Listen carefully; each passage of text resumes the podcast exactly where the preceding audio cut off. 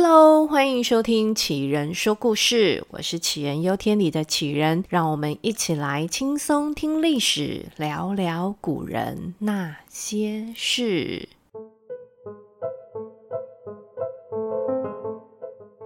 史记》里面的苏秦列传跟张仪列传呢，都被现在的学者觉得有一点不对劲，就前后文跟一些年代对不太起来。那司马迁北北呢，在写《史记》的时候，他应该是蛮痛苦的啦。虽然他身处的年代距离战国时期并不太远，但是呢，在战国之前，各诸侯国的君主呢，就会把一些有害于自己名声的书籍给焚毁。这就是不可以讲领导人坏话的意思。只要被发现一卷呢，就销毁一卷。再者呢，后面又还遇到了秦始皇的焚书坑儒事件，但在这边呢，稍微澄清一下秦始皇的焚书。当时李斯建议的焚书呢，是把秦国官方认证以外的书籍全部都焚毁。那主要的目的呢，就是靠着这些手法来控制百姓的思想。果然，这种方式古今中外的领导者是通通会使用的。虽然这种方式呢，让后世在做史料考据的时候造成很大的问题，但想想那个时间点，秦始皇呢要掌控统一之后的六国子民，这不是一件容易的事情。原先呢，属于不同国家的百姓刚被秦国统一的时候，他们连使用的文字都不一样。秦国要发一个国家公告，还要准备不同的版本。这对统治者来讲也太没有效率了。不过呢，秦始皇在焚毁这些书之前，都保留了一份在秦皇宫保存。但到了秦朝末年的时候呢，项羽抱着一股复仇的怒气，杀入了秦朝的皇宫，最后呢，更是一把火把这宫殿烧了是一干二净，导致于最后那些孤本呢，也就真的全部灰飞烟灭了。那当然啦，这也是让司马迁哀嚎连连的原因了。他只能够在有限的资料下呢，很辛苦的把《史记》给完成。虽然有人说《史记》里面描写苏秦跟张仪的方式，就有一点像是小说式的写法哦。虽然是说他非常戏剧化的写法呢，但是苏秦跟张仪都确有其人。那想知道苏秦的故事呢？等等，你们可以回到第三十九集去听。那我们今天呢，就要来讲一点张仪的小故事。如果大家有看过《芈月传》的话，对张仪的印象应该是一个披头散发，然后有一点点疯疯癫癫的样子。但是《史记》里面的张仪又是什么样子呢？张仪呢，是出生在西元前的三百七十三年，他是魏国人。魏国呢，在战国七雄当中，相较之下是比较弱势的国家。而张仪跟着鬼谷子老师学习纵横之术。我们现在大概可以把鬼谷子想象成是一个专门教外交跟军事学的顶尖教授，而张仪呢，也是他很著名的学生之一，是出了名的脑筋动得快，话更是转得快的人。战国时期的特色呢，就是有能力的人一般都会在国际之间游走。就是到处看，在哪一个国家可以找到愿意赏识他们的老板。那张仪也是这样。他在毕了业之后呢，就在各国找机会。中间呢，他有一站去了南边的楚国。那有一次呢，就去高官贵人家里面喝酒。那这喝着喝着呢，主人家就发现，诶，家里有一块玉不见了。当下呢，张仪就成了那个主要的嫌疑人。为什么会怀疑他呢？理由很简单，就是说呢，张仪太穷了，而且呢，他又是一个没有品德的人，所以呢，就一定是他。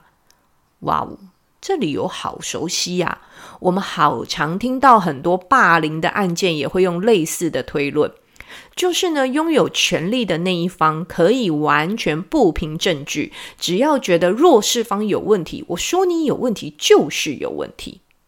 而那时的张仪，就算他再会讲话、再会辩论都没有用，他就被抓起来是一顿的海揍啊！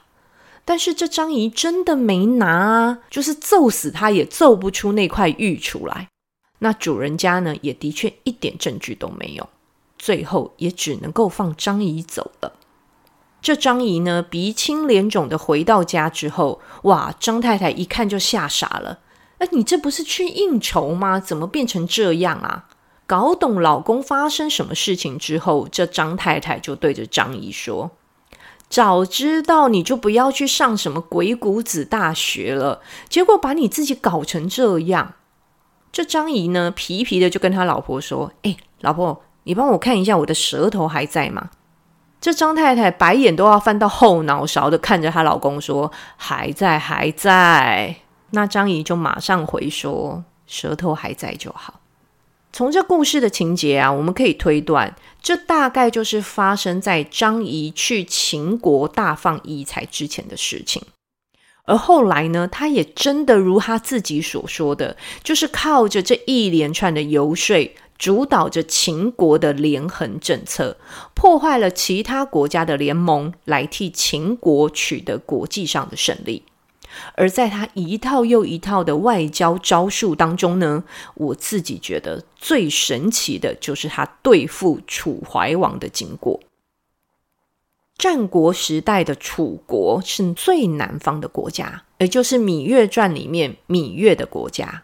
楚怀王的爸爸呢，是个很有能力的君主。他在位的时间呢，把楚国的领土扩展到最大的规模，就包含到了长江中下游跟淮河流域那一带，可以说是国力非常的强盛。这就是楚怀王继位时的背景。从小就受着良好贵族教育的楚怀王。刚上任的时候呢，他看起来也是一个英明神武的老板啊，而且他还有一个非常有名的员工，就是屈原。嘿，对对对对，就是那个端午节由来的那个屈原。那屈原呢，他原本就是楚国的贵族，对他的国家呢是忠心耿耿。那当然，他在那一阵子呢也受到楚怀王的重用，但。就算是屈原，也没有办法阻止楚怀王往张仪弄出来的陷阱里面跳。这张仪呢，是顶着秦国外交使臣的名义来拜访楚国的。他的使命呢，就是要让当时有结盟关系的楚国跟齐国断交。张仪呢，就跟楚怀王说：“大王啊，只要你不跟齐国好。”关闭齐楚之间的边界，秦国国王呢就会送给你商跟虞的那六百里土地，而且还会把女儿嫁给你。我们秦国跟楚国之间呢，以后就是永远的兄弟之国了。这个商跟虞啊，是在秦国跟楚国之间边境的那一大片土地，所以呢，这六百里就是一个统称。那其实它指的就是商跟虞的那个地方了。这张仪跟楚怀王说的这一大段话呢，我们现在听起来应该会觉得很荒谬，但实际上他就是用着利益跟金钱来搭起这两国友谊的桥梁。这在现代的两国外交过程当中，应该也很常见到。但比较特别的是，当时的楚怀王就在没有看到白纸黑字的国书的情况之下，就这样相信了张仪的片面之词。他真的相信秦国会把边际的那一大片土地割让给楚国。有人认为啊，这跟楚怀王从小受的教育有关。他真的没有想过有人胆敢这样欺骗他。而且呢，因为他上任之后整个顺风顺水，让他自信心爆棚啊！他现在就想说：“哎，我只要跟齐国断交，就可以不费一兵一卒获得那么大一片领土。哇，这好大的诱惑啊！”但是当时楚国的大臣也不是白痴笨蛋呐、有人就提醒了楚怀王这件事，跟怀王说：“秦国之所以把楚国当一回事。”就是因为我们楚国跟齐国有邦交，如果呢，楚国跟齐国断交，就是活生生的把自己的后路给截断了。秦国又怎么会乖乖的给我们土地呢？大王啊，不然这样好了，我们先表面上敷衍他们，好，表面上跟齐国断交，等到我们真的把土地给拿到手了，我们再去处理真正的断交的行政事宜，总可以了吧？但是呢，楚怀王不把这些建议当一回事，他相信张仪的话，他几乎都觉得自己已经踩在那一片边界的土地上了。于是，楚怀王答应了张仪，他会跟齐国断交，而且呢，还派了一个将军跟着张仪一起回到了秦国复命。结果呢，这张仪回到秦国的时候，就当着那将军的面，哎呀，一个不小心就从马车上面摔下来了，他摔伤了，这伤势啊是严重到他三个月都没有办法上朝啊。这事情传回到楚国呢，这楚怀王也不知道是哪一根筋不对劲，他就自己想说：“哎，该不会是张仪怀疑我没有真的要跟齐国断交吧？那他干脆就找了个人跑去齐国骂齐王给大家听。哼，这个举动真的是彻底激怒了齐王啊！于是呢，这齐王呢就转头去跟秦国建交了。”等到这秦国跟齐国这两国确认外交关系之后呢，哇，瞬间张仪的伤好了耶，他可以出门上朝了。然后呢，他就告诉楚国跟他一起来的那位将军说：“哦，我会把我自己的六里封地送给楚王。”如，瞬间六百里浓缩成六里。那这可把楚怀王给气坏了。诶，那你秦国是耍我是不是？好啊，那你敢骗我，我就出兵把你打爆。这种时候的出兵怎么看都是意气用事，当然结局就是打输了，而且呢还要割地求和。但是呢风水轮流转，隔年呢就和秦国有求于楚国了，他们想要跟楚国交换土地。这时的楚怀王可有骨气了。他说：“我不要你秦国的土地，你想换呐？秦国你就拿张仪来换吧。”这很摆明就是等着张仪踏上楚国的土地之后呢，嘿嘿，就被吼一戏啦，要给他死啊！那如果你是张仪，你会怎么做？我、哦、这压力很大呢，这摆明是送死啊！这秦国的国王呢，他也有点觉得尴尬。一个张仪就可以免费换到楚国的土地，这感觉怎么算都划算呐、啊。但总觉得要开口叫自己重要的干部去送死，好像又有一点开不了口，不太道德。这张仪这么聪明，怎么会猜不到呢？于是他就干脆帮老板解决了这个难题。他主动跟秦王说：“让我去吧，老板，你就是我的靠山呐、秦国比楚国强太多了，再加上我的安排，楚王啊不敢杀我的。那最糟最糟吧，就是呢，楚怀王真的杀了我。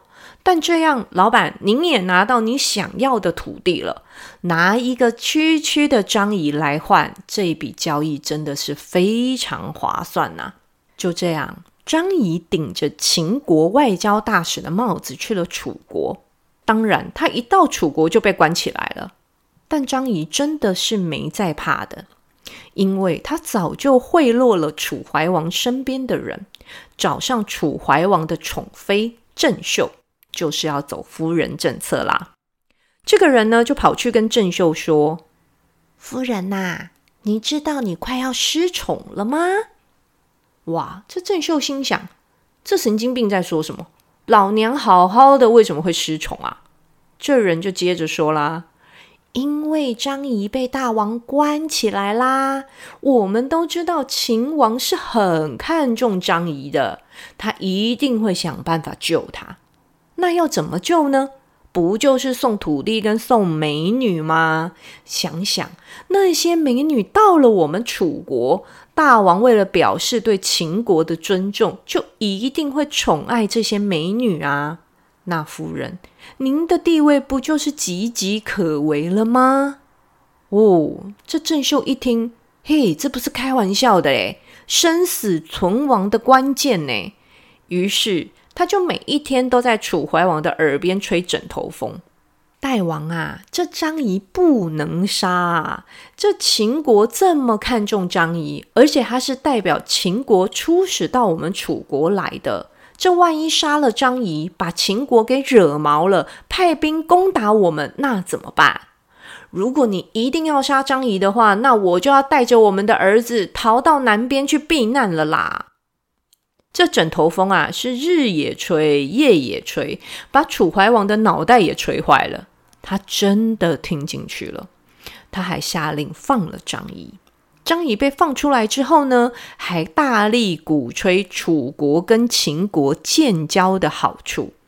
这下又听得楚怀王是心痒痒的，也不管当时其他人的反对，就决定楚国要跟秦国建交的外交政策。而这个决定，甚至在多年之后呢，还被秦国用召开国际重要会谈的名义，把他给骗到秦国软禁了。